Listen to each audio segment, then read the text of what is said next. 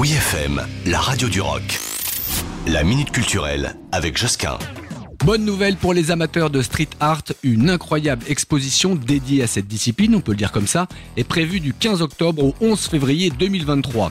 Organisée par la ville de Paris, Capitale, c'est son nom, promet un magnifique voyage visuel à travers 60 ans d'aventure dans les rues de la capitale. Et oui, ça fait plus de 50 ans maintenant que le street art nourrit les murs du monde entier d'œuvres exceptionnelles, on peut le dire, même si tout n'a pas été simple pour pouvoir s'exprimer. Mais au fil du temps, le street est devenu un mouvement artistique majeur du XXe siècle et s'est particulièrement imposé dans le paysage parisien qui a la chance d'avoir été euh, la toile de nombreux artistes de renom. Et là, la ville de Paris nous offre une incroyable rétrospective lors de l'exposition Capitale. Ça se passe dans la salle Saint-Jean de l'Hôtel de Ville.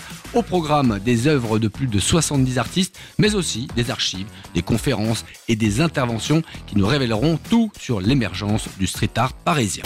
Retrouvez la minute culturelle sur wifm.fr.